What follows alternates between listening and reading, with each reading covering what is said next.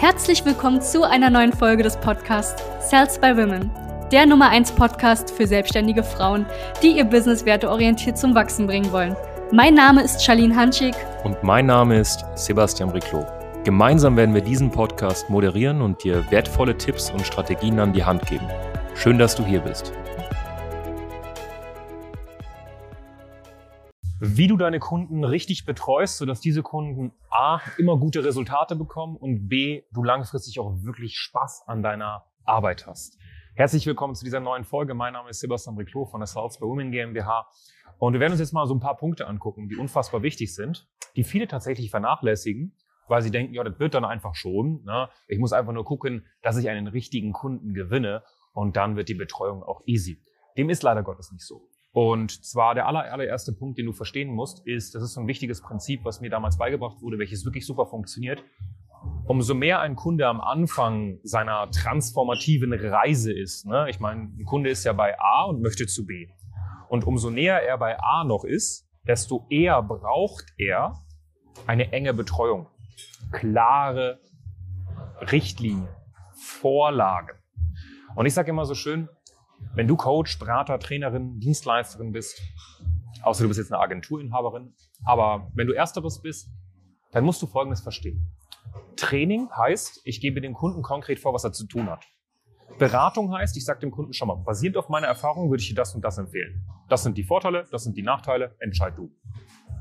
Coaching ist eher, ich stelle dem Kunden die richtigen Fragen und äh, helfe ihnen dabei, auf das Ergebnis zu kommen, welches meistens in ihm steckt. Und wir haben die Erfahrung gemacht, dass vor allem am Anfang ein Training wichtig ist. Das heißt, wenn der Kunde am Anfang steht, musst du ihm klare Vorschriften geben, klare Vorlagen und konkret sagen, das und das und das in der Reihenfolge ist zu tun. Denn viele Wege führen nach Rom. Das Ding ist, jemand sucht sich einen Coach, Berater, Trainer, weil er am Ende des Tages eine Informationsflut da draußen hat und sich einen roten Leitfaden wünscht. Umso fortgeschrittener der Kunde dann ist in einem Bereich, desto näher er an B kommt, sprich sein Ziel, desto eher wird es eine Beratung beziehungsweise ein Coaching. Ich merke das auch mal bei Klientinnen von uns. Ähm, all die Damen so bei 0 bis 10.000 Euro, die brauchen eher Training vor allem. Ne? Mach grad, mach das, dann mach das, mach das. Alle, die so ein bisschen fortgeschrittener werden, so ab 10, 20, 30.000 Euro Monatsumsatz, dann geht es tatsächlich eher in die Beratung, eher ins Coaching, weil die Grundlagen, zum Beispiel Positionierung, Marketing und Sales, erstmal so ein bisschen gemeistert wurden. Ja, das ist schon mal der erste Tipp. Wenn du deine Kunden betreust, dann verstehe, dass egal ob du Coaching, Beratung oder Training anbietest, dass eigentlich immer eine Mischung aus Coaching, Beratung und Training sein sollte. Das heißt, befasst dich mit diesen drei äh, Unterschieden. Machen wir bei uns auch mal ein Training mit den Klienten. Das ist ganz, ganz wichtig. Der zweite Punkt ist, und ich liebe dieses Sprichwort. Ich habe ja eine Zeit lang auch tatsächlich in der Gastro gearbeitet, vor über sieben Jahren. Als Barkeeper, so neben meinen Personal- und Fitness-Trainings. Ähm, ich habe ja war Personal Trainer, Fitnesstrainer, Ernährungsberater, habe damals meine Lizenzen gemacht und so mein Studium finanziert. Und manchmal war ich am Abend noch als Barkeeper in der Gastro tätig. Und in der Gastro ist ja so ein typischer Satz, der Kunde ist König.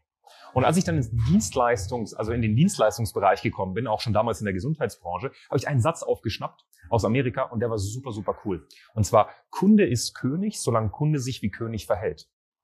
Und das ist nice. Weil da habe ich dann damals verstanden, schau mal, in der Gastro ist es zum Beispiel so, ich serviere jemanden, jetzt haben wir hier einen Kaffee zum Beispiel, ne, ich behandle den Kunden anständig, etc. Und ich mache meine bestmögliche Arbeit, damit der Kaffee gut ist. Im Coaching, in der Beratung und Training gehören aber vor allem zwei dazu. Da brauchst du einmal jemanden, der umsetzt und auf der anderen Seite brauchst du die guten Ratschläge, die richtigen Fragen. Das machst ja du als Coach, Berater und Trainerin. Aber wenn der Kunde sich nicht richtig verhält, weil er faul ist, wenn der Kunde sich nicht werteorientiert verhält, ne? also er arbeitet nicht richtig und äh, macht Dinge, wo du sagst, das ist für mich ein absolutes No-Go, dann musst du, und das ist da ganz, ganz wichtig, den Kunden auch nicht die ganze Zeit nur streicheln und am Ende des Tages dem Kunden dann sagen, hey, es wird schon, es ist alles gut und es passt schon. Und da kommen wir eben, ne, Kunde ist König, solange er sich wie Kunde verhält. Du musst, äh, wie König verhält, wenn er sich nicht wie ein König verhält, sprich auch wirklich eine Disziplin an den Tag legt, anständig arbeitet, werteorientiert arbeitet, das Beste für die Menschen will, dann musst du ihm das sagen, dann musst du ihn darauf hinweisen. Ne? Ganz nach dem Prinzip, sag dem Kunden das, was er hören muss und nicht das, was er hören will. Und da kommt jetzt eine ganz, ganz kritische Sache, denn die meisten, die meisten wünschen sich einen Coach, Berater, Trainer, der ihnen das sagt, was er hören muss. Aber sehr, sehr wenige kommen damit tatsächlich dann auch klar, wenn der Coach, Berater, Trainer dann sagt, hey, das ist Kacke. Habe ich bei uns die Erfahrung schon hunderte Male gemacht, bei Kunden von Klientinnen von uns ganz, ganz oft. Und da musst du für dich einfach entscheiden.